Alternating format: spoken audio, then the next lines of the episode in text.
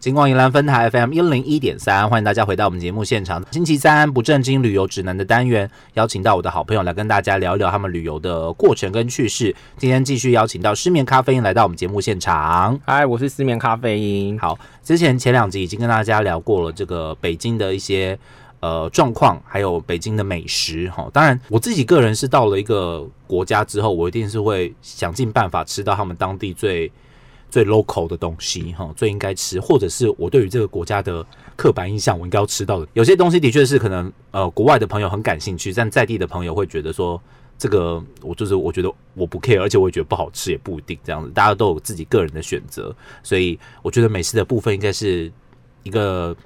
旅游的朋友，每个人都会想要去尝试看看的。接下来我们要针对在这个食其他的部分了哈，就是除了美食之外的部分，再来跟听众朋友们做一个简单的分享。那首先我们要来聊聊的是北京的天气。北京是一个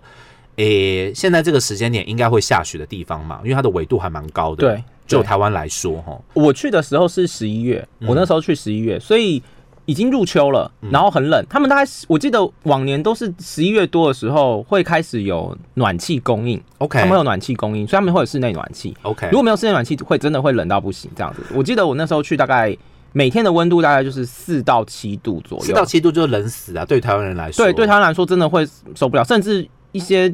就是如果没有在那么长那么冷的环境生活的人，可能会觉得很很无法忍受这样。所以我每天就是几乎都是出门就是大衣。然后里面可能就是两三件，至少三件吧，三件加大衣这样子的。可是毕竟他们的天气应该是属于比较干的，对不对？很干，超级干，所以不会像台湾就是一，因为台湾的冷是那种湿冷的天气型，但很少干冷这样子。所以台湾可能那个气候，搞不好北京的那个四到七度还比台湾的十到十五度还要舒服，也不一定。对他们其实是呃，其实要说舒服吗？我也不知道，因为他们虽然说是干冷，然后你可能穿衣服。穿够厚，你不会觉得不舒服。可是，相对大家最熟知的北京令人害怕的东西，就是他们的空气品质真的不好。对，他们的空气品质真的不好。包括我去的那几天，其实我北京当地朋友跟我讲说：“哎，你很幸运的来这几天，就是天气很好，没有空污的问题。”对，没有空问题。其实我肉眼看过去，其实就是天气是真的是不错。我只有在最后要离开北京的时候，那个时候有出现一点像是轻微的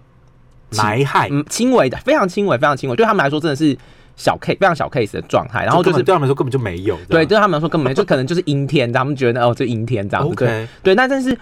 即便是我觉得空气品质很好的状态，我自己回家都会觉得我的鼻腔分泌物变很多，对，所以可能我我原本在台湾这边的话，台湾这边空气真的是好很多，然后在那边就是真的很很不行这样，所以不会不至于说看不到什么蓝色的天空之类，不至于。我看到我有看到蓝色天空，但是根据他们的说法是，一旦真的发生就是。风沙尘暴的时候，嗯，是几乎就是看不到对面的大楼，就是大楼跟大楼之间是都会彼此看不到彼此的那一种。对，那个真的是我听到真的是觉得非常傻眼。还好我我真的觉得说很庆幸，还好我去的时候没有遇到这样。如果遇到这样的话，可能旅游整个性质会大大减很多。OK，哦，所以这个真的也是要碰运气，因为你不可能叫沙尘暴来就来，走就走嘛。对，所以可能这样讲好了。如果说真的想要避免掉沙尘暴的话，可能就是去。季节上面要做一些选择，可能变夏夏天的时候，夏天去，夏天去就比较不会，因为他们夏天好像是蛮热的，就是。热热到不行。因为刚好我 我要我在去北京前半年的时候，我们有另外一个同事，他也去北京，然后他自己一个人去的时候，他就说他每天都是热到一直在找冷饮跟 冷饮跟冰在吃这样。对对对，所以如果是夏天去的话，虽然你可以避免掉避免掉雾霾这件事情，可是你无法避免就是天气很热，对，所以你自己要去斟酌。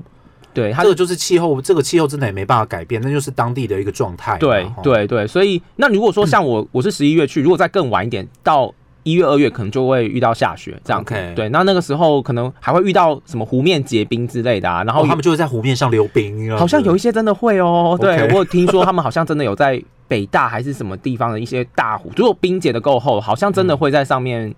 就是溜冰，溜冰的活动。对对对对对，我觉得对于台湾人来说啊，大因为台湾要看到雪是一件必须要爬跋山涉水才看得到的事情，所以台湾人看到雪基本上都是兴奋居多。对我们如果要溜冰，我们只会想到小巨蛋而已，不会想到要去什么湖面上面溜冰之类。OK，好，这所以我觉得这是这就是台湾人很特别的地方。台湾人看到雪都会很开心哦。对，就虽然有些雪对于外国人朋友们来说，他们觉得说很痛苦，或者是就像现在那个美国那个冰风暴一样哈，德州德州对啊，加西朗这样子，但是。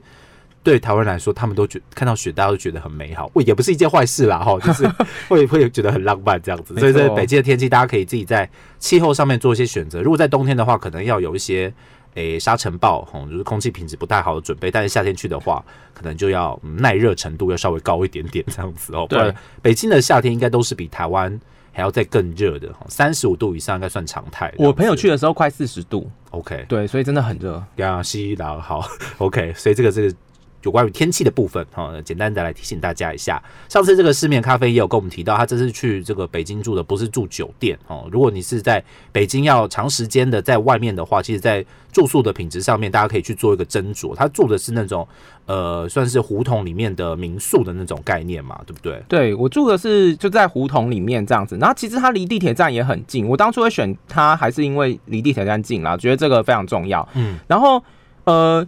一进去之后啊，其实它的胡同就是像我们的街道的感觉，两边就是围墙，然后有大家走在道中间道路。那他们的胡同文化其实真的还蛮特别，就是他们一个胡同就像一个社区一样，社区里面可能会有社区，呃，就是像那种社区主委的那一种，对，主委的那种地方，然后也会有他们自己的小学、嗯，幼稚园之类的，然后也有包括他们这一条胡同的公用厕所。反正他们胡同文公用厕所，对，公用厕所就是。就是他们是这个胡同设立的公用厕所，不同的胡同可能也还有不同的公用厕所这样子，所以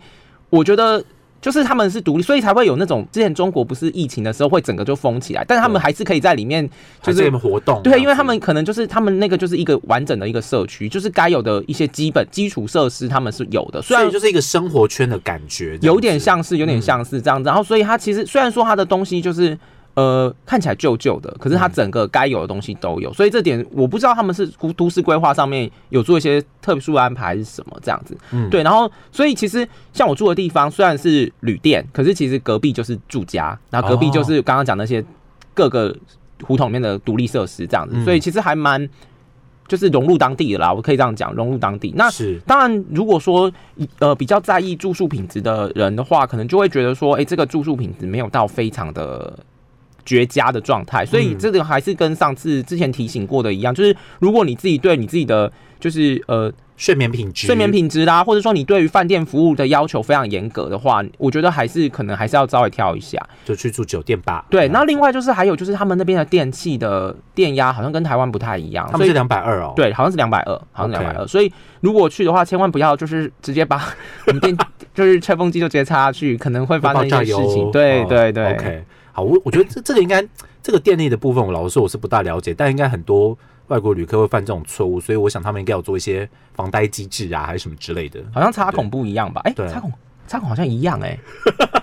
那就很麻烦，很很危险，你会很怕你直接就是不小心就是直接插下去。手机是没有插，因为手机充电头都会有变压，对，但是。如果是一般的家电的话，可能就是要小心，所以我是索性就直接不带吹风机去了。你还出门出国还要自己带吹风机，不是很麻烦的一件事吗？可是因为像我自己出门，我不我是怕他那边没有，本来是怕他那边没有，后来后来有在用 email 联系，他说有也会提供这样，所以就就还好。所以因为我像我自己出国是一定我还是会每天洗头的人，OK，对对对，所以这个东西我觉得是对我来说是必要的啊，所以可能像。听众朋友，如果有需要的话，就是可能还是要跟饭店他们联系一下，确定一下有没有这些设施，这样是对。嗯，我个人的想法是没有每天洗头，好像有点脏了哈。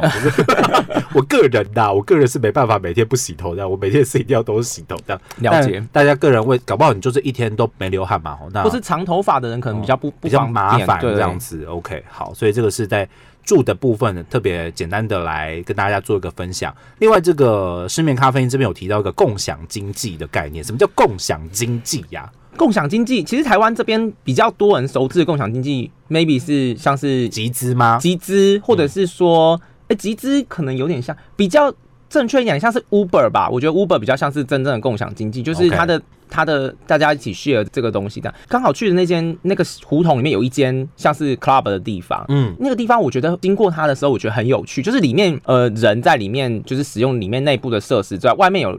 有一个看板，然后上面有列表出来未来的设施，嗯他就告诉，如果这间店达标到一个程度的时候，他会增加添购买什么东西，买什么东西，就是让你等于是。呃，有一个目标跟认同感。如果说你对于这间店你有认同感的话，你可以反复的消费。那你每次的消费呢，也不会完全只是用在你当次的消费，它会成为未来增添其他设施的一个一个基基金跟管道这样子。哦对，所以如果比如说你觉得我日常就生活在这一区，然后我觉得这个里面它接下来要添购的东西对我来说我很喜欢，嗯或是我很喜欢这个工生活环境的话，我就可以增加我的消费次数，然后让这个东西尽快达标这样子。哦，对，所以其实实我觉得还蛮特别的啊、因为在台湾可能相对来说这个东西还没有那么这种在台湾可能就是那种管委会吧，哈，要是跟大家收那个管委会的费用，然后去买一些社区公用的东西的。对对对，有点像是这样。可是管委会它就变成基金在那边，然后它也没有一直持持续运作。可是它花颠倒过来，它在运作，它一直一直在使用，然后让是活的，它一直在滚动。对对对，所以以也许是他们这种东西普及观，像像因为台湾比较个人主义啊，所以比较不会有这种呃集体意识，至少可能目前不普及啦。对 OK 好，所以蛮特别。所以这个在就是北京的，就是 maybe 街道上是比较对你来说是一个比较新奇的东西，就很多店都会有这样子的一个号召吗？应该是说，因为刚好在我的我住的旅店附近，所以我就觉得它这个还蛮特别。因为每天去地铁站的时候经过，都会稍微看一下，说，哎、这个在干嘛？这样子。对对对，哦所以其实好奇的张望一下，没，错，好奇张望家里面的人在干嘛？就是可能就在呃喝酒、喝咖啡，然后可能在射飞镖、在下棋。他们那种也是像台湾那种 club 一样，就是会灯红酒绿那样子的感觉。我觉得还好，它算蛮就是透明玻璃的，就是不会到热炒店，我只要给人家找一个 sample，不然大家想象不到这样。有点像是文青咖啡店加，哦可是又没有那么文青，又比较随性一点的那种感觉就是比较我也没有那么 gay 白较这样子。对比较不不 gay 白的那一种，对。OK，好，所以这个共享基金的概念在北京这个地方，不知道是不是其他地方也这样，但至少在就是市面咖啡因的观察之下，在北京是还蛮多这样子的不同的形态出现。对这种不台不同形态的经济模式，我觉得也蛮特别的。OK，好，所以这个是住的部分。诶，如果是真的去北京住的话，没有住在那种胡同里面的房间，好像我自己就觉得有点，好像有点可惜。可是就讲啦，你要只要它不要有什么很多蚊子啊，或是什么这，我好像都可以或者或者可以提供个模式，就是你可能住个一两天之类的，我觉得体验一下就好了。对，哦。对我觉得这也是一个方法，就是哎、诶我我可能我住过了，对对对对对对对，我住过，那其他天可能。可能可能就换到其他的饭店，因为反正嗯北京那么大嘛，你可以根据你自己的行程规划。比如说我今天在比较北区北边的地区，那我可能就是选那附近的店，然后后面如果移到其他地方，我就跟着移动这样。移我觉得动会比较方便。对，因为反正北北京很大，你可以换来换去，我觉得没有问题。哎、不好意思，我要再问一个非常没有常识的问题：北京到底有多大？很很大，哎其实它有比台北市大吗？好没常识哦，对不起哦。比台北市应该大很多。OK，对啊，我记得它人口也肯定是比台北市多了，这点毋庸置疑啦。哈。OK，它是因为它是及时 Google 一下。对我 我来及时 Google 一下它的人口有两千一百五十，就是台湾的人人口了，对，已经是台湾人，所以你要想它它放得下一万六千一万六六千平方公里，嗯，对，我们帮北京做个小档案，没啊，错。呃，一万六千平方公里，然后有嗯两千一百万的人口。那我们来看台北市呢，台北市七十几万人啊，七十几万人。对然后然后面积嗯吗？面积、面积，好随性的一个节目。对，立刻 Google。立刻 Google 面积只有两百七十一平方哇。哦，哎、那这样其实也算不出哪个人口密集度比较高哈，因为相差蛮大的哦这样子，对啊，相差蛮大的哎、超级超，因为所以它可能是新北市的大小，对不对？它可能是整个新北整个北北基的大小，应该是可能有到北北基哦，而嗯。且其实北京的腹地还很大，它一路延伸出去，包括附近的呃天津啦、石家庄啊之类的地方，然后我觉得都算它的，就是都算大北京地区，所以其实北京的人口啦、面积啦都真的非常的大，它还是有一个就是你知道首都的一个指标的那个，对然后感觉它的呃都市设计就是以他们的皇城紫禁城为中心，就是一直外绕出去，嗯它是哦像蜘蛛网状这样子，一圈一圈一圈，它会有一环、二环、三环、四环、五环。所以他们的其实他们的那个城市规划是很完备的嘛。呃，对其实我觉得算完备，是从因为这从古代就已经建立起来，就是慢慢的延伸出来，个中心的延伸，对它中它是从中心延伸出去的，所以它其实哦算起来都市规划应该算是完备的，相对来说，当然可能因为面积太大，房屋老旧，这个是无法避免的。可是他们也是一直努力在翻新，这点我在都市更新计划当中，觉得应该应该会非常的非常的久，因为太大了。倒不是他们没效率，应该是他们太大。等到全部都更新完的时候，刚开始做那个又要研究了更新这样子。OK，因为我们真的也不知道啦，我们就跟大家一起来认识一下北京这个地方。那当然，对于这样子的大城市来说，呃，他们在交通上面，应该地铁是蛮发达的。你看，比方说像纽约啦，哦，他们的地铁就是老到一个不行，跟我们台湾的捷运完全概念是不一样。台湾的捷运现在应该顶多。二十来年左右吧，20几年吧二十来年左右了。这而且这是台北捷运，你说台中、高雄的捷运那个时间又更晚一些，非常的样的。可是这样，像在纽约，他们的地铁就是你知道，我不知道有没有上百年啊，应该不不到上百年吧 五六十年以上应该有。不好意思，又是一个没尝试的概念。然后在北京，应该也是他们的地铁是发展蛮久的吧？，对他们地铁也是非常老旧哈，因为嗯其实像我我们像我自己习惯的地铁，当然最习惯还是台北捷运啊。对，嗯那就是里面的不管是车厢也好，或是地铁站也好，其实都非常的新。那北京的地铁就不是这么一回事了。嗯，除了几条比较新盖的，像是我最早第一个搭的地铁就是那个机场捷快捷机场线一定干净、啊，机场线一定干净，而且它相对比较新一点嗯这样子。然后，可是其他的内部的几条主要的线路，其实它就没有那么的新，对，嗯而且车厢的模式也都各有差异这样子。所以其实我觉得，呃，光地铁站这件事情来说，每一个地方的文化就真的是差异很大。那它的也是偏旧了，我觉得北京算起来。平均，如果要我我来算平均的话，算也是偏旧的地铁。OK，对，它它就是有点嗯，会像我们在搭台铁的普通车的那种感觉嘛。普通车可能哦、我觉得差不多。可是它又是地铁，它又不可能开放式嘛，它一定是要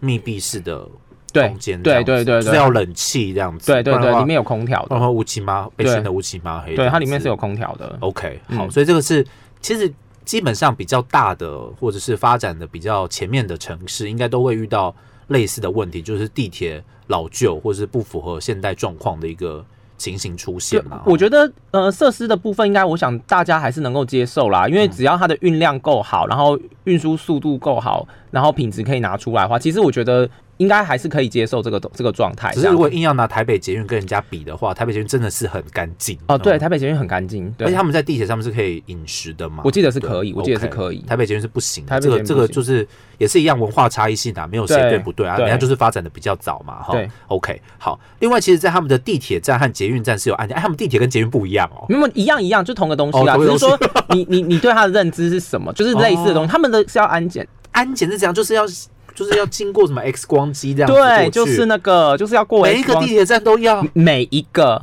所以像我这样的，像我这样的旅客就会有点辛苦，因为如果说你去北京，你是有其他的交通工具、哦。M a y b e 你会自己开车，或者是说搭我不打的打的，哦打的对打的就是对计程车，或者是说用 app 叫车的那一种。嗯对，那你可如果说你比较多这样的状态的时候，可能就不会那么辛苦。可是像我基本上我是以地铁为主，对，嗯因为我自己规划行程也是以地铁的周边的支线。其实他们地铁对观光客来说是非常友善，因为几乎所有观光大景点地铁站都到得了，而且应该是要要是应该是要这样没错。对，没。错。你如果真的要发展观光的话，我觉得地铁跟观光景点做连接，这点非常重要。嗯，那呃，我自己觉得是是 OK 的，但是相对来说这点就很麻烦，因为你进地铁站你就一定要做安检，就是每一次每一次，而且因为他们会担心有爆裂物，所以像我们去机场嘛，那个空瓶子是绝对是不严格禁止，严格，就是你 OK 嗯你过去，可是他会他不肯他也没有叫你说一定要把里面的东西全部倒掉，不像说机场是要求空瓶进去，但是总而言之，它有个流程，你必须要过那个流程。对对对，哦然后它里面它像我如果有带，因为我会带保温瓶因为太冷了，我都会带嗯保温瓶装热水出去。它会要求你喝一口，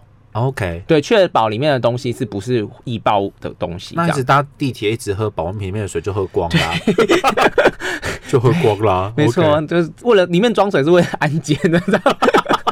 OK，好，就是在安检的时候顺便逼迫自己要补充一点水分啦，好不好？对，那边就是因为每一站都要安检啊，所以其实有时候甚至有一些人就是干脆东西行李带越少越好，就是最最基本的这样子。简便一些，简便一些，简便一些。它你的行随身行李过那个之外，它一样就是拿那个金属探测那个在扫你这样子，所以就是等下这样太麻烦了吧？可是他们其实不会很慢，我不确定是他们的效率特别好，还是他们真的就是非常的随性。对，但是速度还蛮快，不会让你耽误太多时间不会。让你觉得走那么久，好麻烦对，他也之类的。其实我觉得他应该是简易安检。那其实不止地铁啦，其实还有很多地方，他们有些重大设施啊，也都有做安检的。像是如果你要去天安门广场的话，也要过安检。嗯对对对，然后还有包括进故宫之类的，也都会有安检。好麻烦哦，对，所以其实你去北京这点，我觉得必须要克服啦。但是它也不会让你觉得麻烦，代表你东西就准备的简便一些，你就其实很随性，你不用太担心这件事。对，所以以我真真的还是建议说，出门的时候你就是以最简便为主，可能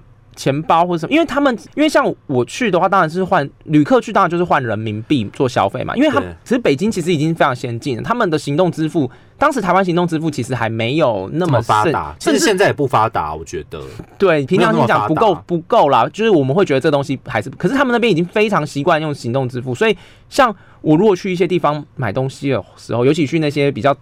名牌潮店 买一些衣服之类的，他们的人全部都用行动支付，只有我很像乡巴佬拿 拿现金，你知道吗？拿 cash，对对，所以就是就是相对来说，呃，消费模式，因为我是。旅客，外国旅客，所以没有办法避免我必须用现金做支付，或是信用卡啦，对。但是我是用现金做支付，那他们的话就是行动支付非常方便，所以套一句我朋友在北京说的，就忘记带钱包出门，嗯就在外面活了三天，也没有任何的事情，所以他们的其实哦其实他们的这种行动支付已经触及到任何的地方了，几乎没有不能用行动支付的，包括刚刚我们提呃之前上次提到的那个那个烤鸭店吗不是烤鸭店，那个什么护国寺小吃？OK，护国寺小吃都可以，你说连美而美都可以吧？，对，都可以行动支付。台湾也可以吧？台湾有些有些连锁的也是可以，当然，可但是它好像普及率就是还是没这么高，对所以它而且会用的人，老实说也不多。对，，没错，他们的话几乎是已经触及到所有的人都在使用，所以你不用的话，你很奇怪啊，对我我自己就觉得我拿现金很奇怪，，OK，然后可能那个店员也会看到你拿现金就会 皱一下眉头的。就是好麻烦，要算钱之类的这样子。，所以其实我觉得他们因为可能就是这样子吧，所以他们其实呃整个城市上面来说。虽然房子老旧，房舍老旧，可是，在这种软体跟思维的部分，其实算蛮新，走的蛮前面。包括嗯因为我去的时候已经是好几年前了，跟现在比算好几年前了，所以现在搞不好真的没有现，没有人在拿现金。现在刷脸了，不是吗？有些地方在刷脸，脸了吗？对，有些地方在刷脸了。天哪对，OK，对，是可是刷脸当然还是有治安问题啦，所以我觉得还是要看国情啊，有些地方没办法接受啊，我就不知道台湾什么时候能能够 能够刷脸，我这个我这个我觉得光是推动那个行动支付这件事情就有很推的很痛苦了嘛。对，要有很长的一条路要走这样子。因为老实说也百家争鸣啦。对，哦像我现在是行动支付几乎是不离身，能行动支付就行动支付。对 OK，因为我本身有被盗刷过，所以我个人不是很 不是很喜欢行动支付这件事情。对，OK，好，所以这个在北京真的太多不同的故事了，看来我们要进行到第四集喽。这个好识别咖啡一直觉得说，那个卡布夫人的澳洲去了一点多，也是讲四集，他也要进入到第四集，他觉得我只去我只去九天就四级。OK，好，老师，我觉得所以这是每个人个人生活不同的体验嘛，哈，有些到了一个地方之后感受不一样，然后讲出来的东西，或许大家也会有不一样的想法哦，所以嗯下一次我们希望我们可以就是完结篇这样子，好好不好好？OK，就是把北京这个故事告一个段落。今天再次的感谢我们的失眠咖啡，好，谢谢。